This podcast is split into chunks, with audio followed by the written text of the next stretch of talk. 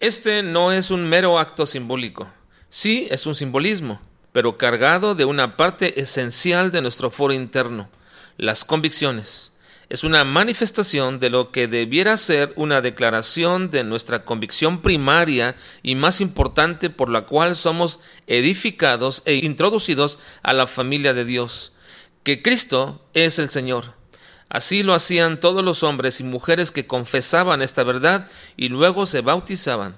Este bautismo en ese momento de la historia del cristianismo era tan comprometedor, no era un acto que podrías estar haciendo cada vez que tú quisieras.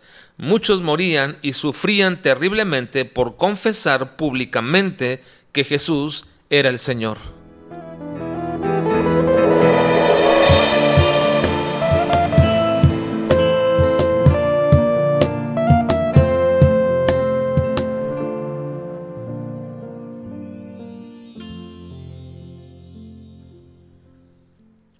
Estamos en la parte 5b respecto al bautismo como un acto trascendente y estamos estudiando los siete bautismos en Juan capítulo 1 versículo 29 al 34.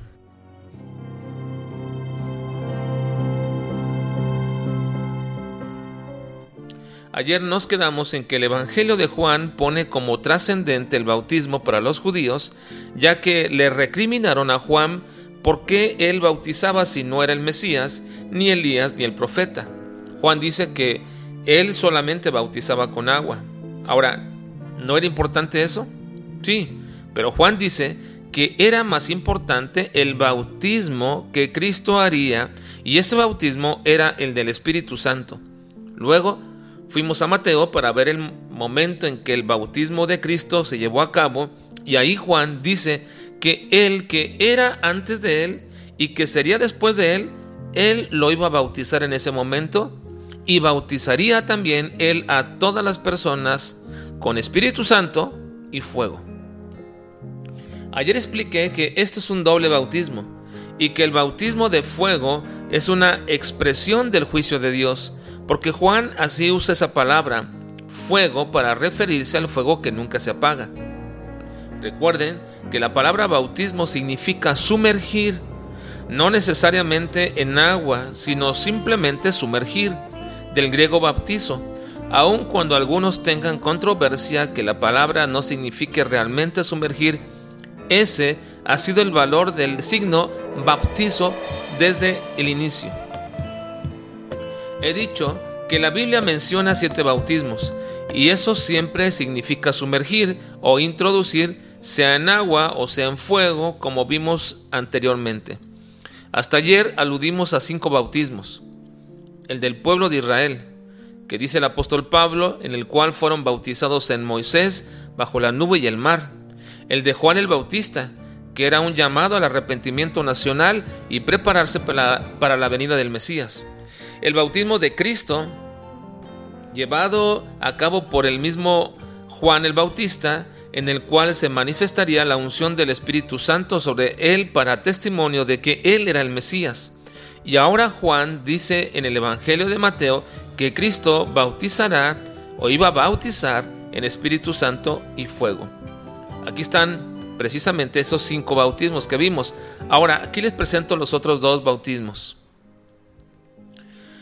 Cuando la madre de los hijos de Zebedeo, que sería Santiago y Juan, se acercó a Jesús para interceder para que sus hijos se sentaran con Jesús a la derecha y a la izquierda en su reino, Él les dijo, ¿podéis beber del vaso que yo bebo y ser bautizados del bautismo que yo soy bautizado?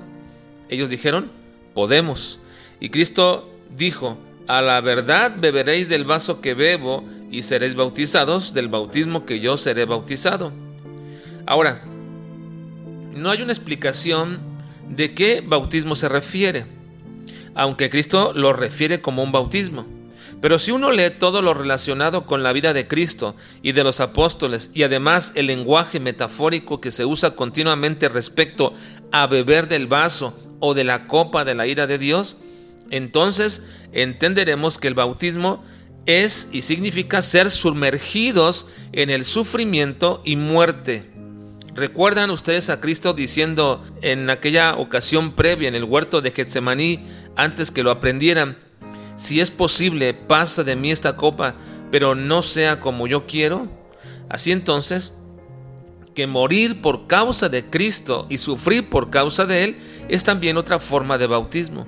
Y ya ha habido y sigue habiendo muchas personas que sufren y mueren por causa de Cristo. No que mueren como cristianos, sino por causa de Cristo.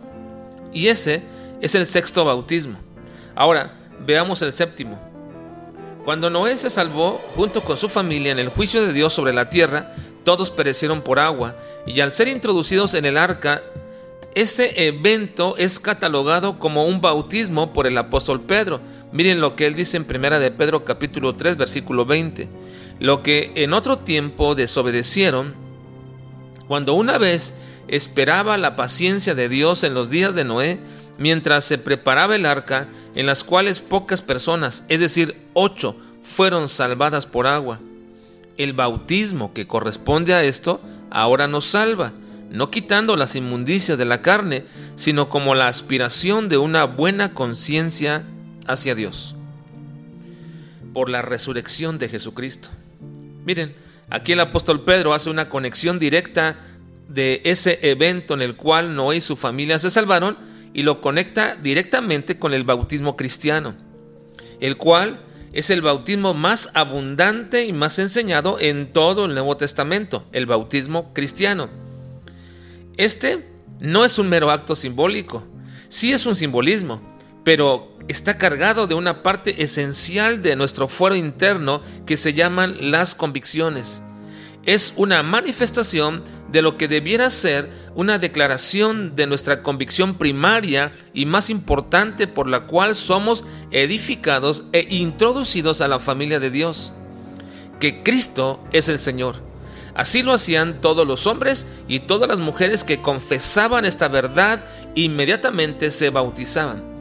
Ese bautismo en aquel momento de la historia del cristianismo incipiente era tan comprometedor que no era un acto que podrías estar haciendo cada vez que quisieras. Muchos morían y sufrían terriblemente por confesar públicamente que Jesús era el Señor. No se diga si aunado a ello lo confesaban a través del bautismo. Hoy muchas denominaciones exigen que te bautices con ellos o que si cambiaste de iglesia lo vuelvas a hacer, etc. Lo único por lo que yo creo que una persona debería bautizarse de nuevo si no está bajo convicción real acerca de la persona de Cristo o si no tiene seguridad de la salvación, si la doctrina bajo la cual estaba en, en ella siendo enseñado no era la correcta y si la forma, el quién y el cómo no fueron los adecuados.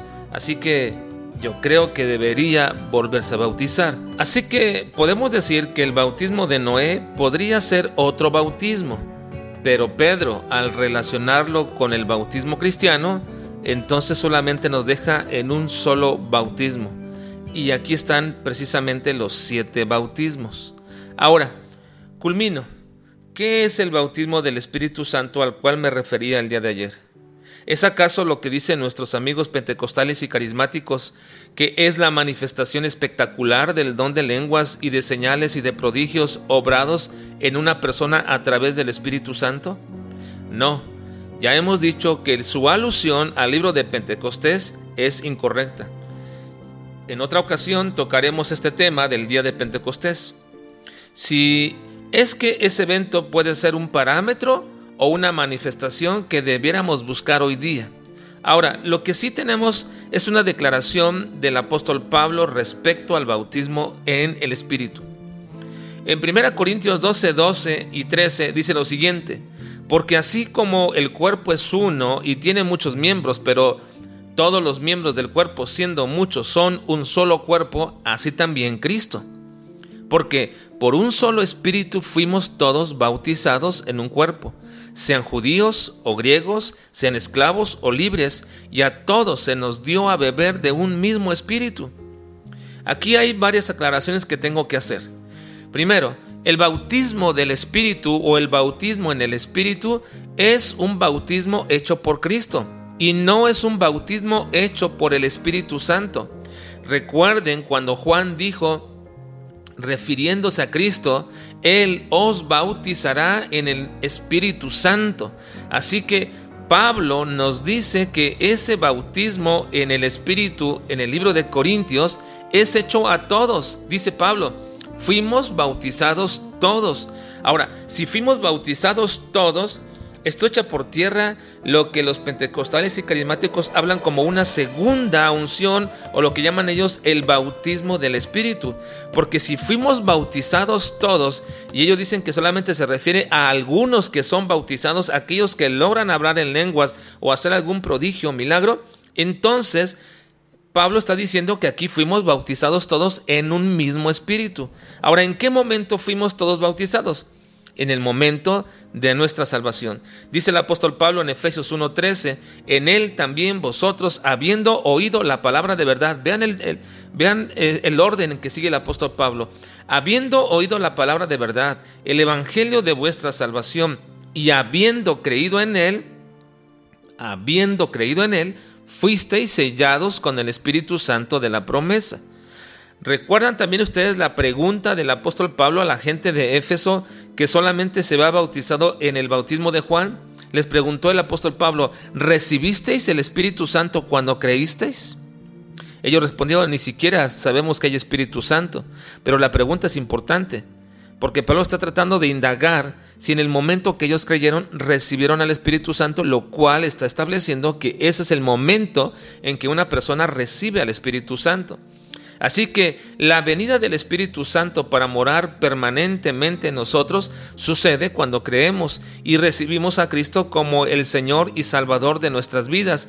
Y en ese momento, cuando nosotros recibimos al Espíritu Santo, es cuando se posibilita nuestra unión al cuerpo de Cristo que es la iglesia local y visible, de la cual el apóstol Pablo está hablando en este pasaje llegamos a formar parte de la familia de Dios y ahora parte del cuerpo que es su iglesia.